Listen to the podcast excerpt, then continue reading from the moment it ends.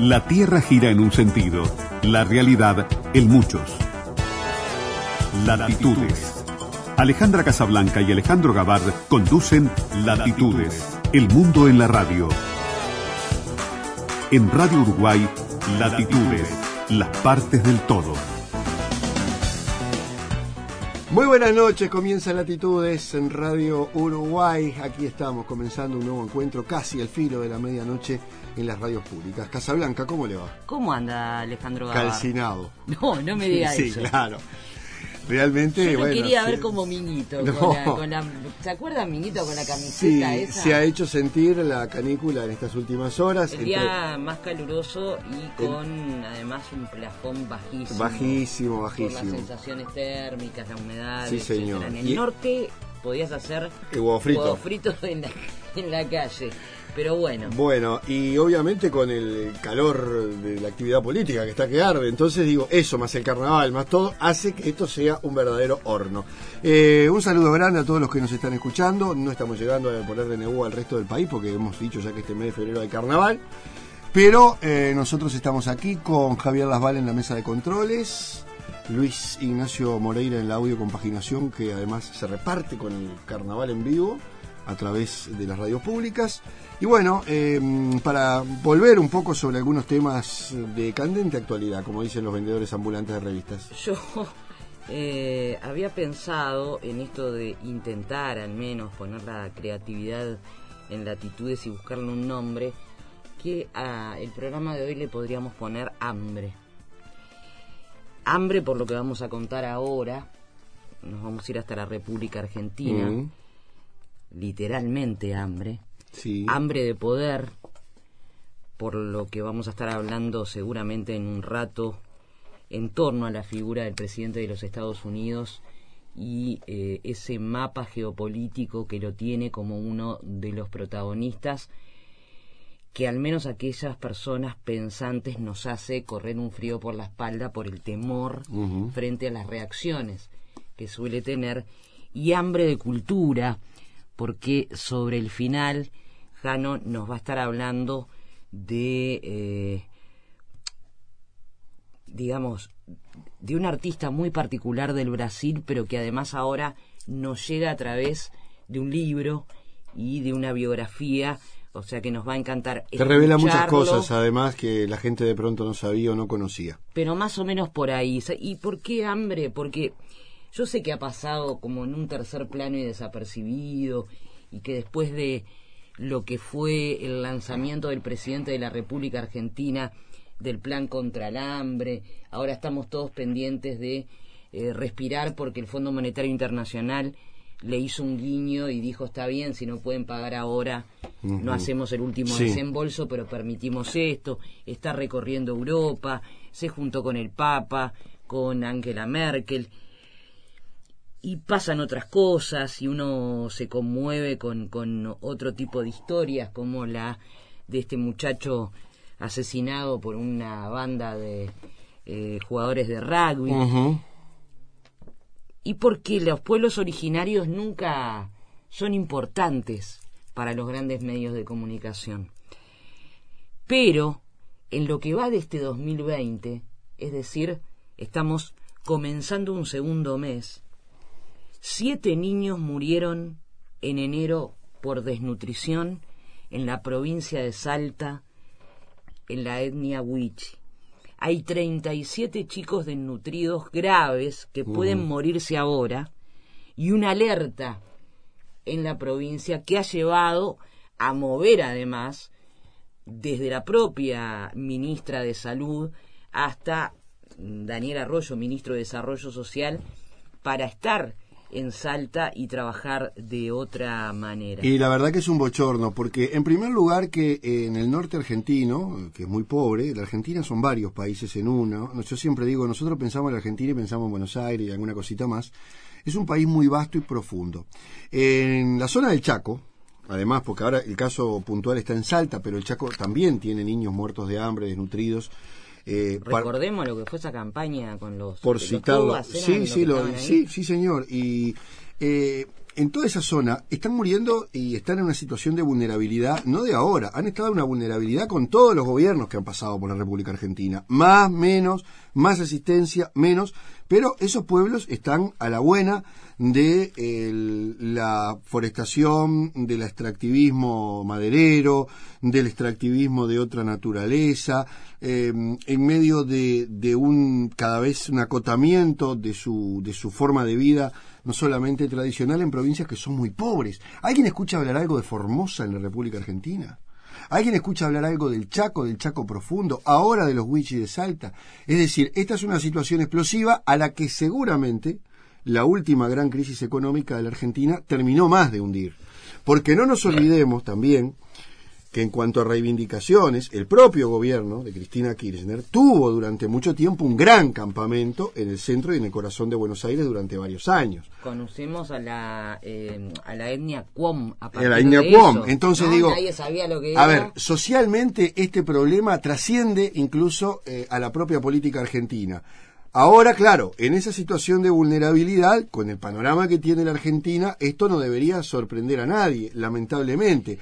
Y no te olvides también que buena parte de todas estas poblaciones, sobre todo en el litoral argentino, están siendo rociadas con glifosato y toda clase de productos que los está matando. Yo quiero recomendar eh, dos artículos, sé que los escuchas de latitudes además les encanta lo que es la lectura un poco más profunda. Uno eh, lo publicaron el 29 de enero, la colega Silvana Melo, El lento genocidio Wichi, catástrofe humanitaria, y el otro eh, fue publicado ayer, El genocidio indígena del siglo XXI, por la periodista Estefanía Santoro.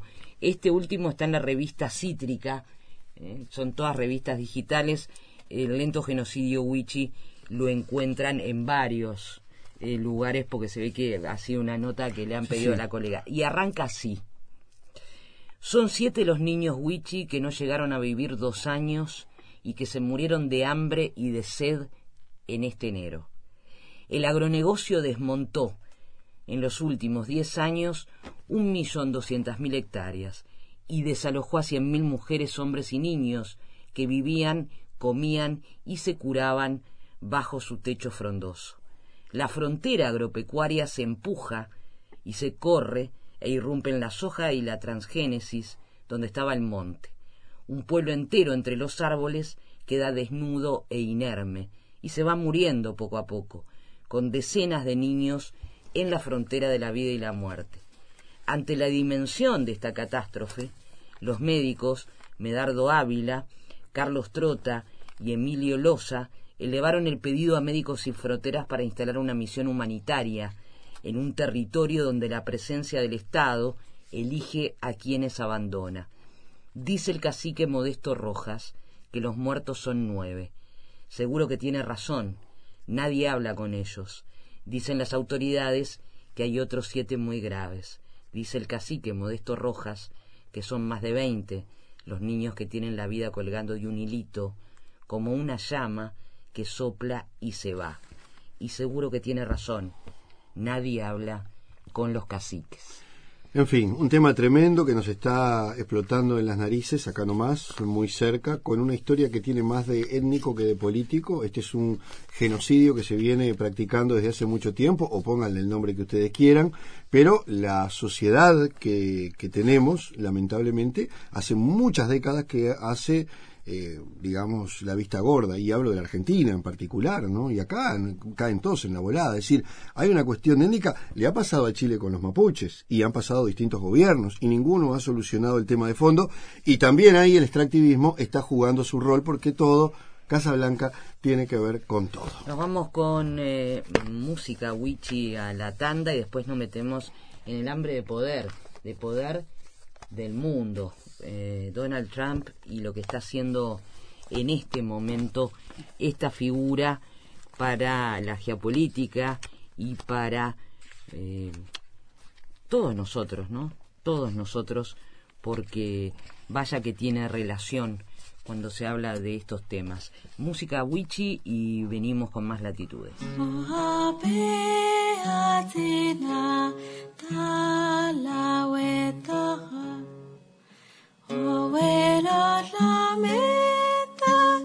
I'll be with you. Oh, darling.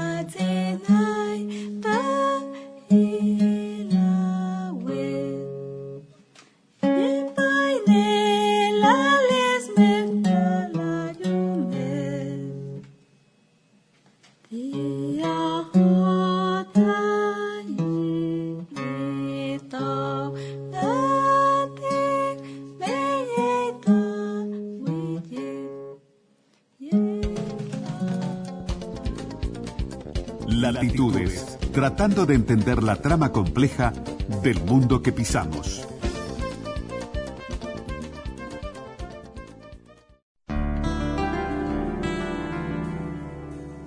Latitudes.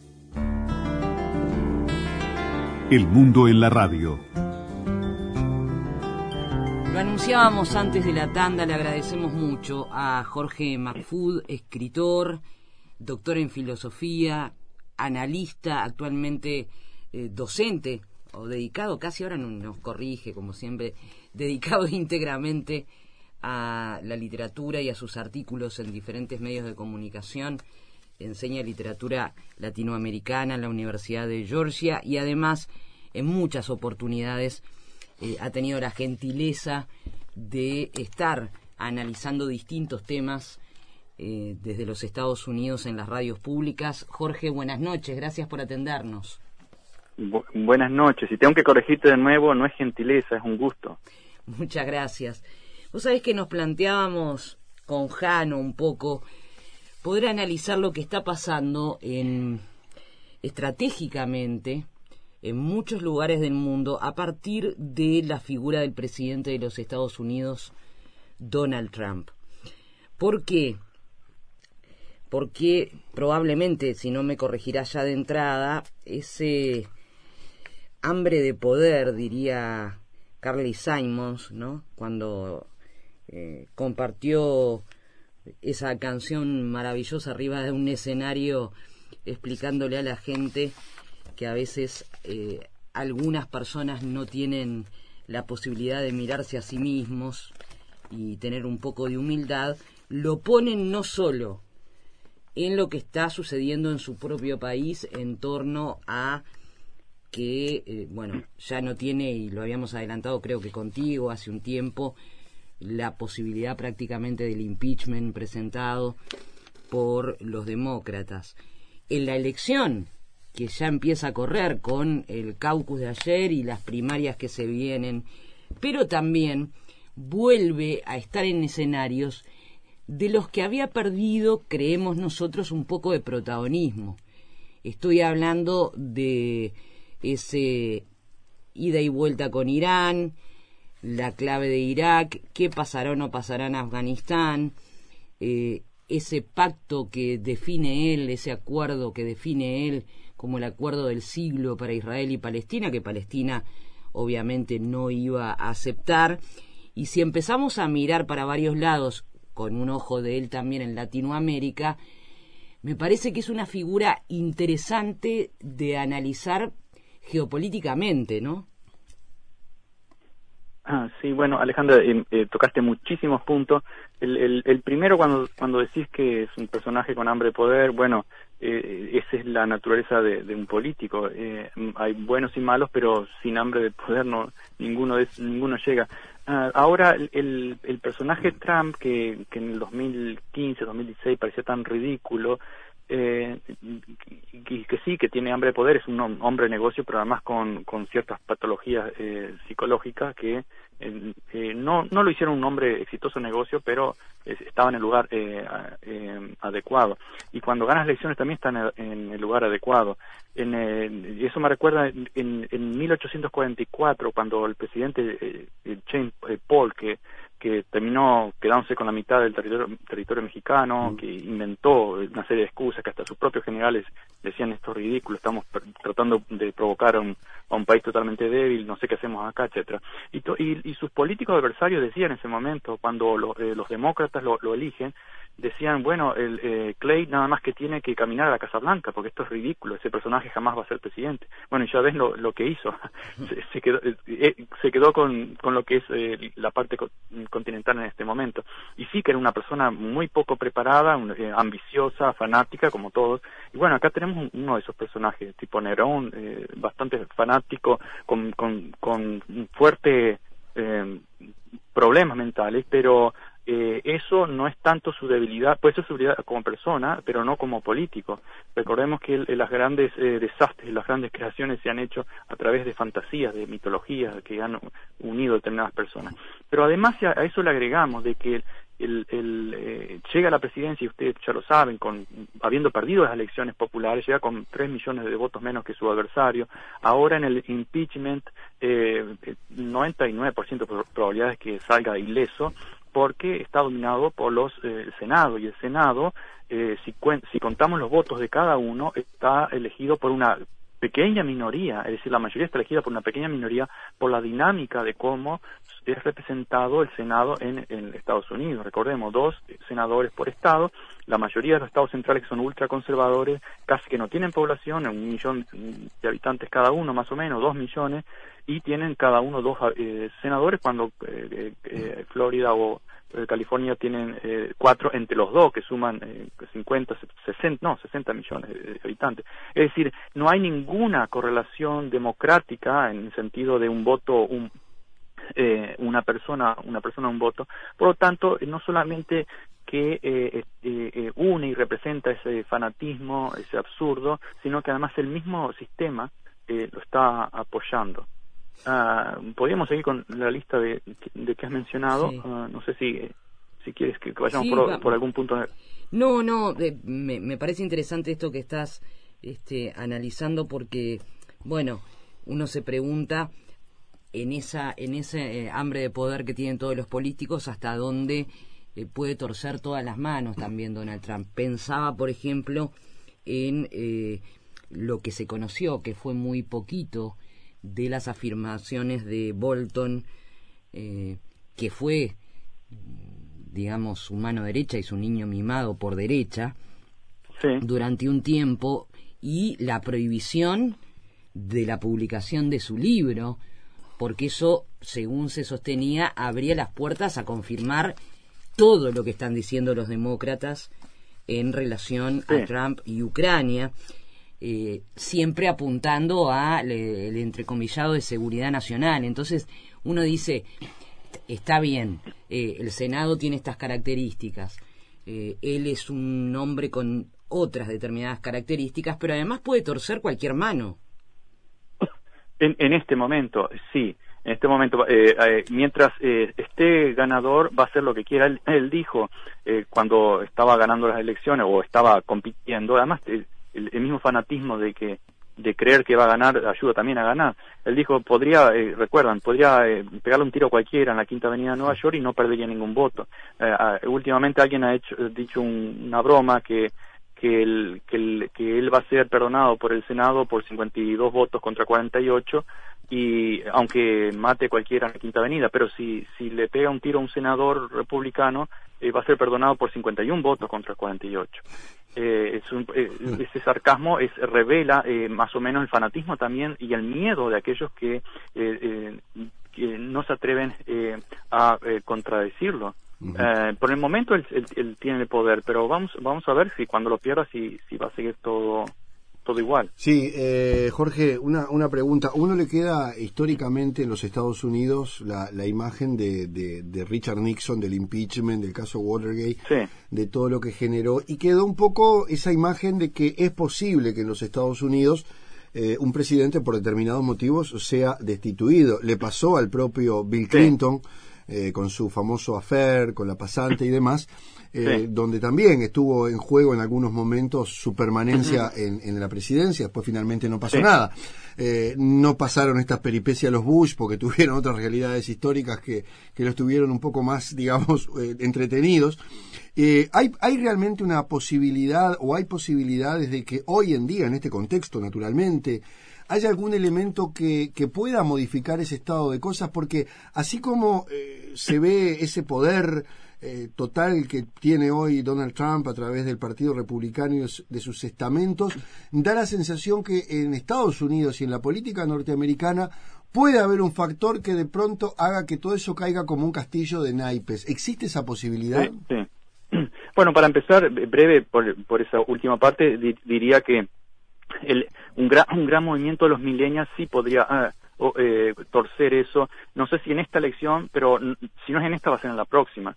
Eso es casi inevitable. Eh, es decir, eh, aquellos milenios que van a reaccionar por muchas razones de, contra el, lo que sería la extrema derecha que está en el poder. Pero tú mencionaste a Nixon, es un buen ejemplo. Recordemos que cuando Nixon es, es, juzgado, el, el, Congreso de Estados Unidos durante los 70 fue uno de los más eh, a la izquierda en casi toda la historia.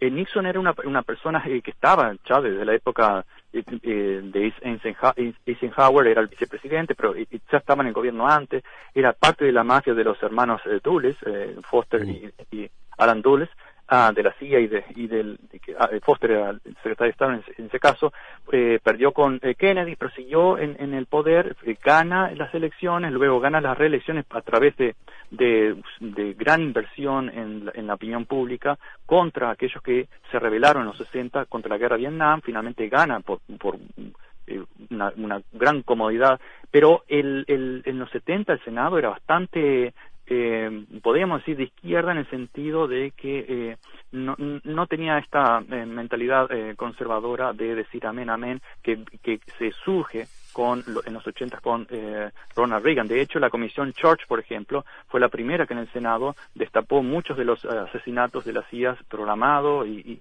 de los derrocamientos de Chile, etcétera, etcétera, una serie de, podríamos hablar de decenas de otras, pero eso fue la comisión Church eh, que comenzó esa investigación y pero repito, fue un, momento histórico derivado de la herencia de los 60 y que se refleja en los votos que llega al, Congreso en los años 70. Luego todo eso se revierte y se va, se va a reflejar en los años 80 con un, fuerte giro eh, conservador, una fuerte eh, em, inversión en propaganda, en, de muchos aspectos, en los medios de prensa.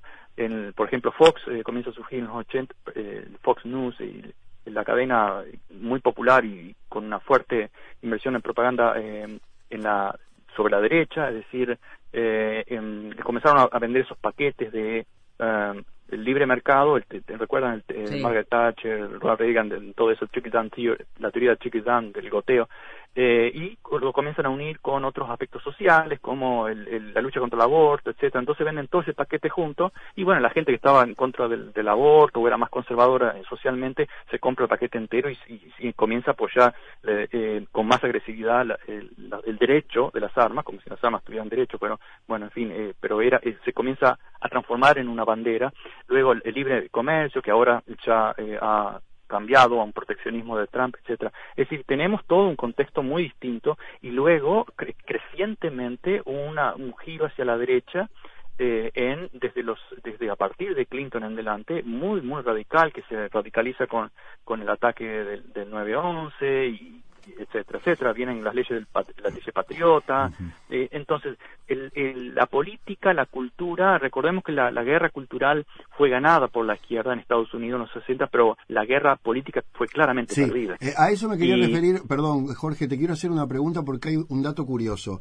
Eh, en la década del 70, Jimmy Carter, para muchos el, presidente más potable que ha tenido Estados Unidos por sus actitudes y demás, pierde el poder, un poco en, base también, a, qué casualidad, a los conflictos con Irán, a la Ayatollah Khomeini, y luego del pasaje de los demócratas viene todo un periodo mm, de, conservadurismo, de derechización de la política de los Estados Unidos con Reagan y el primer gobierno de Bush.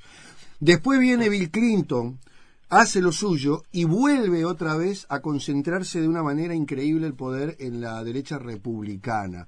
¿Vos crees que existe alguna relación entre el pasaje de los demócratas por el gobierno y esa reacción que parece tener la política de los Estados Unidos una vez que terminan sus gobiernos los demócratas?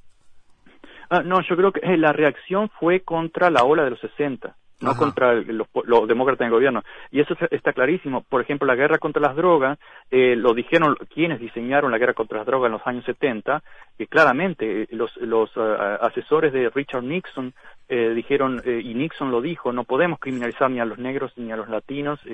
ni a los hippies, por lo tanto hay que buscar un sustituto. Bueno, el sustituto fue la criminalización de las drogas que eh, eh, obviamente representaban o, eran una reivindicación de los hippies pacíficos, etcétera, pero también se, eh, se asociaba con más con la población negra, los guetos, que también los guetos fueron creados en gran medida, no solamente después de la de la de, la conversión a ciudadanos que, hizo Abraham Lincoln al, al enviar no fue culpa de él, pero la realidad es que envió todos la masa de, de afroamericanos y, latinos a las grandes ciudades porque no, tenían posibilidades de acceder a la tierra ni a otros eh, trabajos mejores.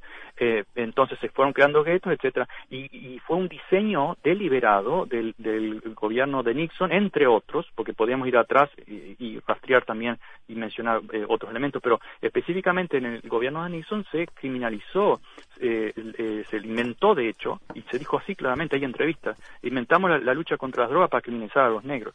Entonces, eh, y así eh, lo mismo los, los religiosos, eh, eh los televangélicos que recuerdan los, eh, a partir de los fines de 70, principios de los, de los 80, Jimmy, Jimmy Schwager, etcétera, que, que ahora, por, por ejemplo, estamos viendo los efectos de la política religiosa o de la evangelización, que muy poco tiene de religión, pero bueno, tiene más de política y, de, esos, Hay un de poder social que otra cosa. ¿no?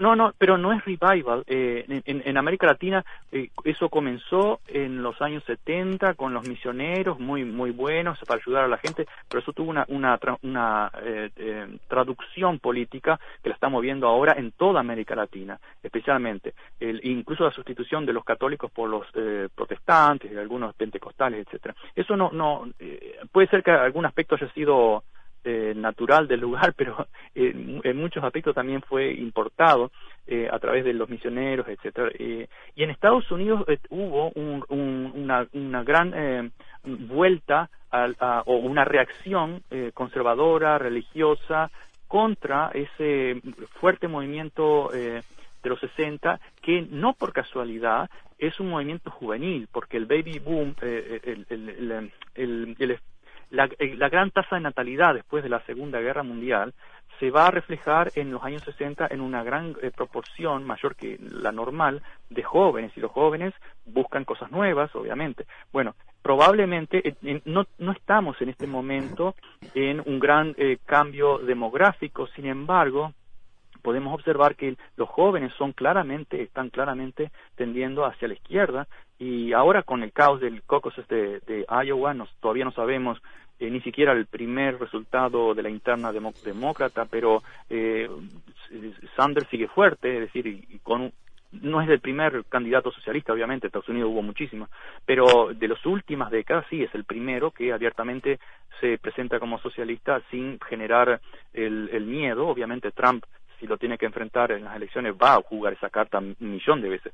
Pero entre los jóvenes ya no es el, el, fantasma que era hace una generación atrás. ¿Ves alguna posibilidad eh, para los demócratas en esta elección? Eh, sí hay sí hay posibilidades pero se, tienen que dar algunas condiciones y ya lo, hemos dicho cuando ganó Trump que iba a ganar eh, que la que va a ser reelegido si la economía no pasa por una depresión, es decir, eh, los eh, elementos éticos, morales, eh, claro, los republicanos van a decir que, a no, pero los, podemos decir objetivamente que importan absolutamente cero los elementos éticos y morales, incluso aparecen los evangélicos rezando, tocando Trump como si fuera Jesucristo. Bueno, eso es imposible de, de, de, establecer un diálogo cuando se llega a ese tipo de fanatismo. Entonces, cualquier elemento ético, moral, que ya está probado, no lo va a derrocar. Lo que va a derrocar va a ser un, si, hubiese, no está prevista, de hecho los economistas no prevén ninguna recesión. Podríamos pensar que el, que el nuevo virus en China, el coronavirus, podría tener cierto efecto mínimo, pero bueno, algún efecto en la economía, más eh, un cierto desgaste. La economía no ha crecido más que eh, en este momento no está creciendo más que lo, lo que ha crecido en, durante la administración Obama. Eh, pero bueno, eso no importa, lo importante es repetir y decir que, ha crecido muchísimo. Y todo es nuevo, claro. como, el plan que ha mencionado, el plan de, con Palestina, es el, plan, el, el, acuerdo del siglo, es, es, es, lenguaje de Trump, exagerarlo todo y nunca llegar a nada, porque eso no es ningún acuerdo del siglo. Y, y obviamente ni siquiera los palestinos fueron invitados, como en los otros muchos eh, acuerdos, recordemos Filipinas, recordemos Cuba a principios del siglo XX, se hicieron acuerdos de reparto, jamás invitaron a ningún filipino, a ningún cubano, o o, en Nicaragua, etcétera. Es una vieja historia. los acuerdos lo hacen los poderosos, pero además le ponen un título eh, comercial porque el hombre es un vendedor, es un, hombre de negocio, y el acuerdo del siglo. Bueno, de toda esa exageración son eh, actos de fe. Lo único que podría tener algún eh, posibilidad de torcer la balanza sería, repito, una eh, depresión, no una depresión, pero una recesión o una insatisfacción económica que es a donde le duele más eh, a los estadounidenses. Pero, repito, la tendencia demográfica es hacia los millennials y a la generación siguiente y esa generación no está demostrando mucha simpatía por los conservadores, sino lo contrario, por por la izquierda.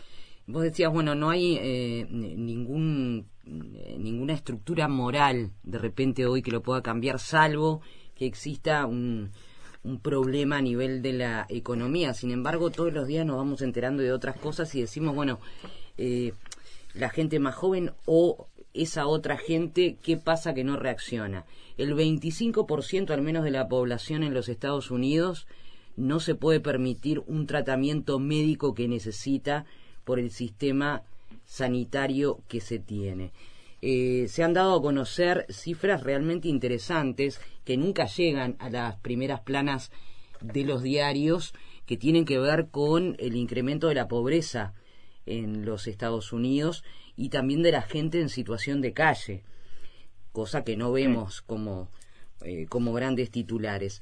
Eh, el escándalo que, ha significado, al menos para el resto del mundo, el ver la, impunidad con que puede entrar o salir de un país, vos me pondrás el ejemplo de que también Obama lo pudo hacer de cara a Siria sin necesidad incluso de pasar por el Parlamento, porque eh, hay una ley que así lo permite cuando ingresa en territorio iraquí. Hace una semana nos encontramos con eh, los creadores de la forma de tortura que se usa en Guantánamo, también con eh, una total impunidad declamando que, cobraron que cobraron 80 millones de dólares por asesorar a, a, la CIA en métodos de tortura, pues. Bueno, entonces... Esa gente realmente necesita tratamiento.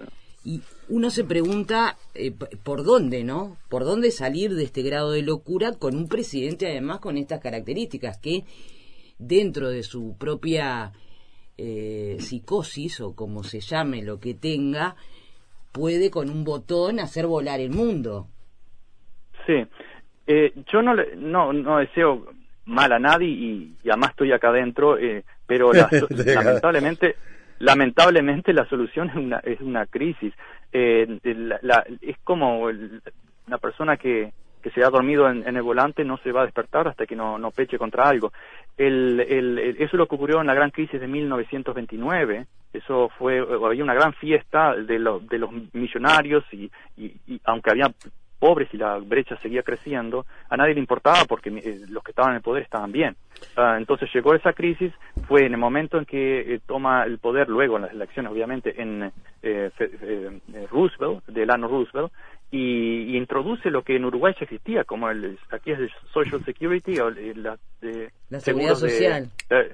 seguridad social, retiro, eh, jubilación, el, desempleo, etcétera, eh, eh, muchos elementos que ya estaban incluso en Uruguay o en, algunos países de Europa recién se, se introducen debido a esa crisis. Entonces, incluso los, sindicatos son reconocidos, hay un New Deal, un nuevo acuerdo. Es, decir, la crisis fue realmente la que movió dramáticamente, incluso a Roosevelt, Delano Roosevelt lo acusaban en el Parlamento de socialista, de, estar entregado al socialismo, etcétera. Bueno, eh, no estoy abocando por, por la izquierda ni la derecha, estoy diciendo algo objetivo, que fue eh, debido a una terrible crisis eh, que hubo un cambio.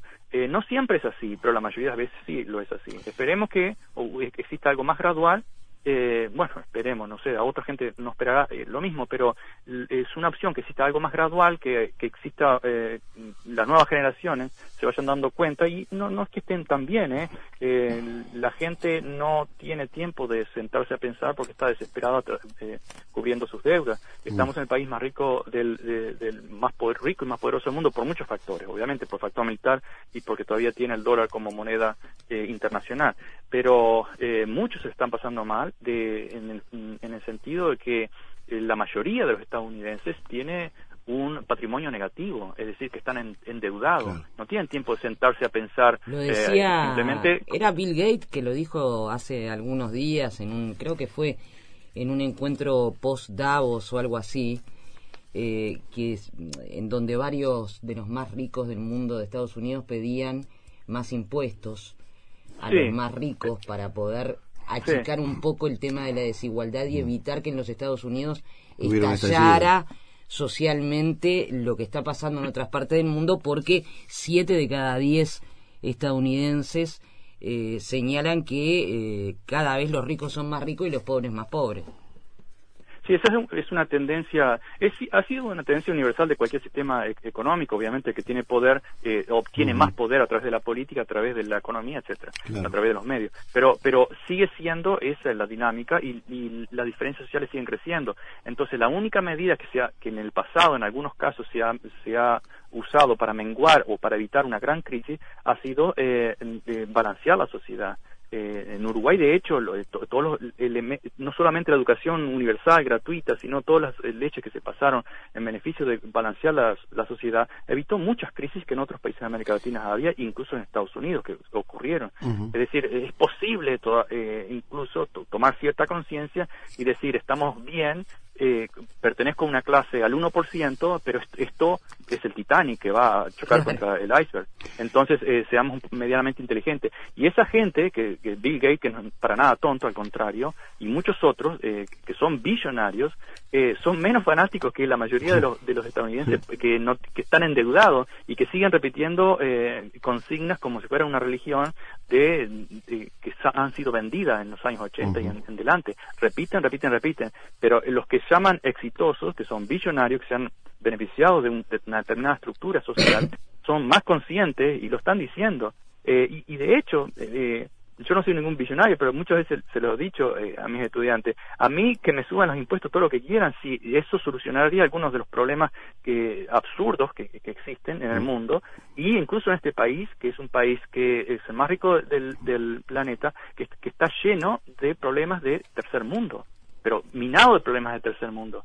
Y seguimos con el fanatismo de que somos los números uno y por lo tanto no hay que cambiar. Eso se parece a la, España antigua, que como era la superpotencia, se negó totalmente a cambiar y tuvo siglos de decadencia y no hubo forma de que nadie se convenciera de que había que cambiar el rumbo. Bueno, hay una necesidad de cambio de rumbo, pero repito, o, es a través de una crisis que despierte la mayoría o a través de una conciencia de que eh, son necesarios eh, balances y ser un mínimamente más humano y solidario con aquellos que están desesperados. Eh, incluso la mayoría acá en Estados Unidos, si tiene 10 dólares en el bolsillo y no tiene deudas, ya pertenece a, la parte más rica del, de la sociedad. La mayoría está, del otro lado. Exactamente, está endeudados.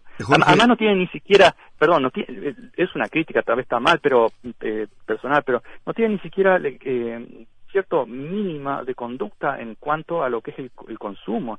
Eh, consumen cosas que realmente no las necesitan y muchas veces a mí me, me, preguntan, ¿y por qué no, no compra aquello? ¿Por qué, ¿Por qué voy a comprar si no lo necesito? Yo lo que no, lo que no quiero es tener deudas, vivo feliz así. Eh, no, es mejor tener deudas y consumir, consumir, tener, tener lo último. Bueno, es parte del fanatismo y de lo que le sirve a algunos, eh, no a los consumidores. Hay una, hay una, hay un culto al dinero muy particular. Acá nos llega mucho en el, a través del History Channel los distintos programas y que a, mí me gustan, por ejemplo, este eh, que salen a buscar tesoros, eh, antigüedades y demás, y casi todos hablan de ganar dinero. Quiero ganar mucho dinero, es lo que se escucha más comúnmente y llama la atención esa devoción por el dinero de los Estados Unidos, aunque sea 200 dólares.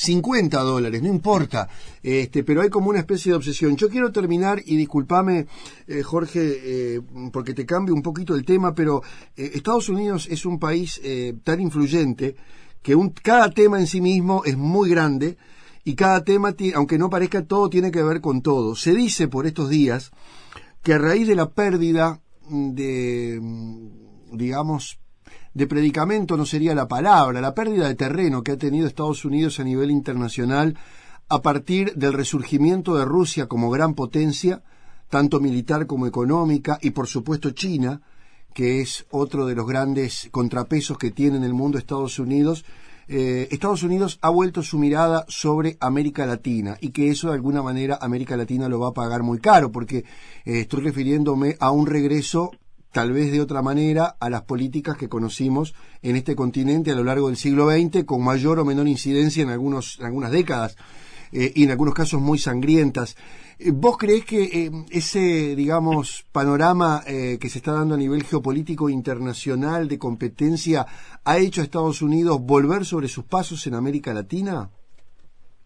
es altamente probable. Cuando, si vemos lo que ocurrió durante la Guerra Fría, después que los soviéticos eran los aliados de Estados Unidos y de, Gran Bretaña, cuando se transforman en los únicos eh, eh, adversarios, se transforman en la obsesión y en ese momento fue que, bueno, América Latina siempre fue el patio trasero, pero se crea la CIA en el 47 que reemplaza al FBI en América Latina, porque el FBI intervenía con espías en América Latina. Cuando se reemplaza el plan eh, que existía, y esto, y esto lo está muy documentado, es precisamente eh, asegurarse el, ese patio trasero que siempre había sido Estados Unidos para poder luego de ahí eh, partir a dominar otras partes o por lo menos no retroceder. Es decir, es como en el ajedrez, asegurarte ciertos elementos que deben ser tuyos o seguros.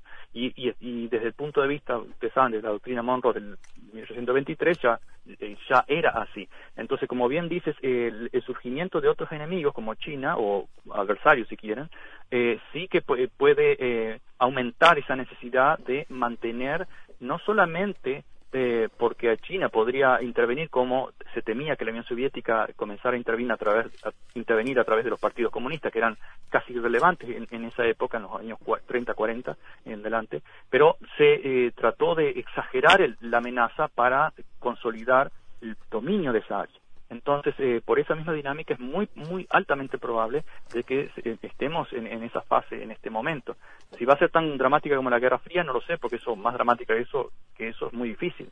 Además, América Latina ha mejorado económicamente, ya no son repúblicas bananeras, o, o por lo menos la mayoría son repúblicas más consolidadas cultural y económicamente, es más difícil. Pero eh, la situación está como bien la plantea. Vos eh, decías esto sobre, sobre esta pregunta de Alejandro en torno a volver a mirar América Latina. Yo leí una nota tuya el otro día en el portal Rebelión y eh, yo no sé si este volver a mirar América Latina no tiene que ver también con esa trampa de Tucídides eh, que vos explicabas en esta nota, ¿no? Porque eh, para que eso funcione como patrón histórico, vos decías, se requiere que un imperio en descenso se cruce con otro en ascenso, ¿no? Sí, sí. Ah, ahora, en, en ese aspecto creo que el, es muy difícil predecir el futuro, pero el, el cruce más eh, dramático podría estar en, en el mar del sur del, del Pacífico. Uh, pero bueno, es muy difícil eh, predecir. ¿Cuándo ocurriría en 10, mm. 20 años? No, nadie lo sabe. El, eh, claro, América Latina seguiría siendo el respaldo del comodín, eh, según esa lógica, pero el, la, el campo de batalla estaría en, los mares del sur, en, esa área entre el norte de Australia, el sur de Japón. Esa área va a ser dramática en, las próximas eh, décadas. Aparte de la ciberguerra, obviamente, pero eh, en, batallas eh, físicas sería ese el mayor problema, tal vez. Y obviamente Irán y, y esos países siempre son están ahí al alcance de la mano para cuando las cosas electorales vayan mal, bueno, se, inventa algo sí. Que, levante el patriotismo. Hay quien dice que el último ataque a Soleimani tiene que ver también con la crisis política de Estados Unidos, pero si nos metemos en eso, Jorge, no te dejamos ir y queremos agradecerte muchísimo, eh, porque bueno, cuando uno, hay estos temas que a uno lo apasionan, este, naturalmente nunca terminan, ¿no? Porque todo está relacionado con todo. Jorge McFood, un abrazo muy grande y que siga todo bien por ahí, ¿eh? Un abrazo a ustedes y gracias por llamar, siempre un gusto. Beso grande, Jorge. Bueno, eh, nos quedamos pensando, con muchas puertas que abre cada vez que hablamos con algún amigo que nos enseña un poco más sobre, como decís, esos temas que nos apasionan. Nos vamos a la última tanda. Sí, vamos a cambiar esto, mucho poquito de música, contar una historia muy increíble que acaba de surgir a partir de un libro de un gran, de dos grandes, un gran artista brasileño, el libro que involucra a otro gran artista brasileño. Bueno, y ya que hablamos todo este tiempo de Trump, nos vamos con ese tema que le dedicaron a Donald Trump, eh, Carly Simons, que habla precisamente de poder mirarse al espejo.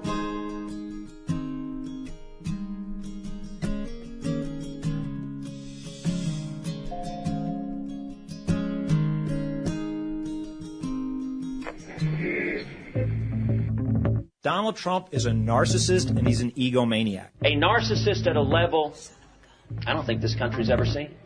His narcissism outweighs his ability to do the baseline of politics. We need someone with a servant's heart, not someone who's, who's a narcissist. Extreme narcissists like Donald Trump, there's a smallness too, a pettiness, a petulance. Grandiose notion of self-worth, pathological lying, lack of empathy and remorse. I think there's pretty strong evidence that he's a psychopath. You walked into the party like you were walking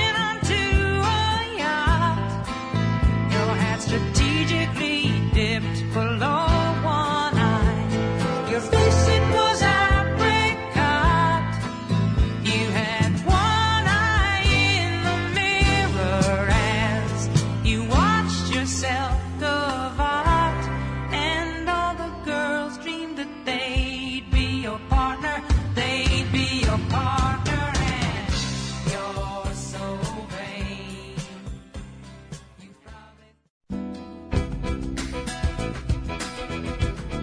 Latitudes. El mundo tal como gira.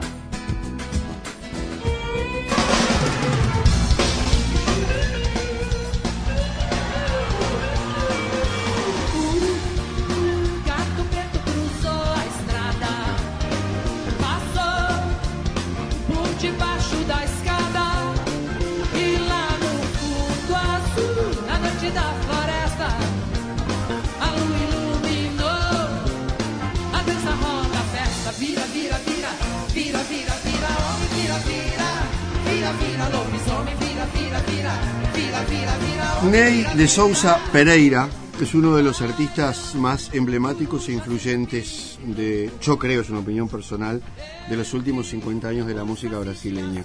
Ha sido conocido a lo largo de esa historia como Ney Mato Grosso, porque Ney nació en Mato Grosso do Sul, en Belavista, en ese pueblo, antes de llegar a San Pablo donde se hizo fama.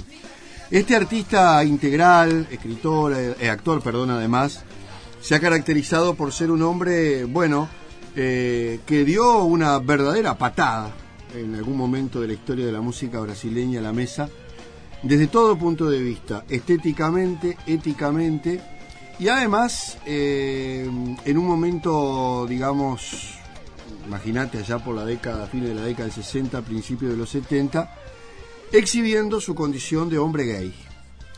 Con una voz increíblemente femenina que seguramente muchísimas mujeres de Brasil le deben envidiar, que a los 78 años sigue siendo una voz impecable, un artista con una visión increíble del espectáculo, con aquel montaje que empezó a hacer luego de que obtuviera el suceso con Secos y Moliados cuando se pintaban a loquís y sacaran aquel disco emblemático que fue verdaderamente revolucionario dentro de la música brasileña. Yo te contaba hoy que Ney Grosso, junto a Rita Lee y a Georgie Benjor, fueron los padres de lo que después fue el rock brasileño de los 80, donde cayeron bandas como Barao Vermelho con Casusa, Titas, Legión Urbana, eh, muchísimas bandas más que en ese momento rompían el esquema y el molde en, Brasil. El hecho es que estos artistas fueron muy influyentes para esta generación. Una de las curiosidades, además, imagínate vos la situación de Ney Grosso, con un padre militar integrante de la Fuerza Aérea brasileña, con todo lo que representaba el peso y la carga, para un militar tener un hijo con esas características. Aunque en creo medio que, de la dictadura. En medio de la dictadura brasileña, aunque creo que nunca fue un factor que pesara demasiado en su vida. Lo Yo sabía cuando me encontré con ese artículo que te iba a enloquecer y que nos ibas a hablar de todo y, esto. Y me encanta a Ney Grosso, yo lo fui a ver en alguna oportunidad al Conra de Punta del Este en una actuación que vino a hacer para, para, para los ricos. Eh, pero un artista mayor. Bueno, acaba de editar un libro que se llama Vira Lata de Gas Viralata en Brasil es una expresión popular que se le aplica a los perros callejeros. ¿Por qué es viralata? Porque dan vuelta una latita para ver si encuentran algo de comer, como vemos los perros revolviendo la basura. Y hay un contrasentido en el título, viralata de raza, o sea, raza perro. Bueno, en este libro hay un capítulo especialmente dedicado a la figura de otro gran artista brasileño, también muy influyente también muy revolucionario y revulsivo para la época que le tocó vivir. Estoy hablando de Agenor de Miranda Araújo Neto, a quien nadie conoce con ese nombre, sino con el nombre de Casusa, líder de la banda Barao Vermelho, carioca, 21 eh, años menor que Ney Grosso, y que en este libro revela el romance, el amor que se tuvieron, la intensa eh, relación amorosa, explosiva, que duró poco tiempo, pero que los dejó amigos para toda la vida, porque además Ney Grosso, acá en este libro, que bueno, cuenta los detalles, yo les recomendaría que lo vean de lo que fue esa relación, que tal vez muchos desconocían, más allá de que supusieran que había existido una relación íntima entre ambos, eh, eran protagonistas de épocas verdaderamente de destape en el Brasil, sobre todo en la década de los 80, y, tuvieron una relación amorosa que en este libro, además de otras cuestiones de la vida de Mato Grosso, quedan plasmadas, donde eh, Ney Mato Grosso desnuda de alguna manera eh, una figura que todos la tenemos en determinada imagen icónica, como es la de Casusa, como uno de los líderes del rock brasileño de los 80, y algunos aspectos de su personalidad desconocidos para los demás, eh, una persona muy cariñosa, muy afable, que rompía un poco con lo que la imagen que podía dar sobre el escenario, además de ser un, un artista muy talentoso. Cuando mm, el SIDA empieza a golpear fuerte en todo el mundo y particularmente Brasil y sobre todo en los estamentos gay, eh, bueno, en esa etapa de su enfermedad, Ney Grosso acompaña a su amigo y ex amante eh, hasta el fin de sus días, él lo cuenta acá, pero además uno de los recitales más impresionantes de Casusa fue precisamente en esa última etapa, donde justamente Ney Grosso se encarga de la producción de todo el espectáculo eh, y casi que es la obra póstuma de, de, de, mm, Casusa porque ya después de ese espectáculo ya no volvió a ser el mismo, ya estaba muy enfermo y viene el fatal desenlace. Una historia que vale la pena conocer eh, búsquenla, el libro se llama Viralata de Raza, está editado en castellano, en español, para que lo puedan entender.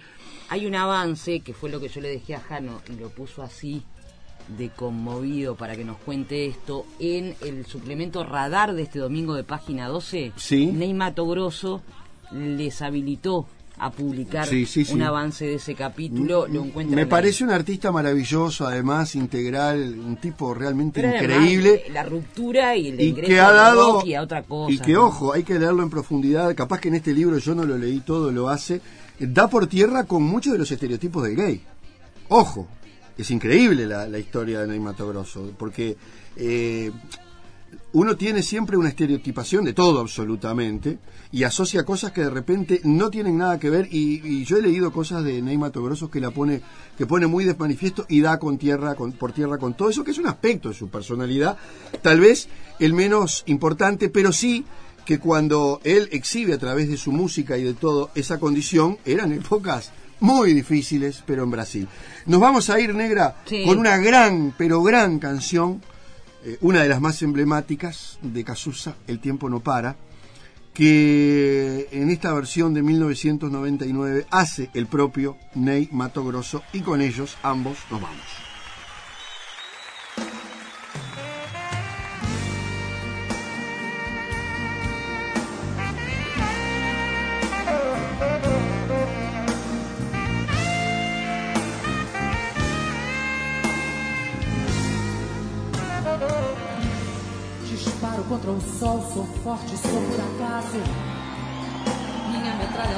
Cheia de mágoas. Eu sou um cara cansado de correr na direção contrária. Sem pódio de chegada ou beijo de namorada. Eu sou mais um cara.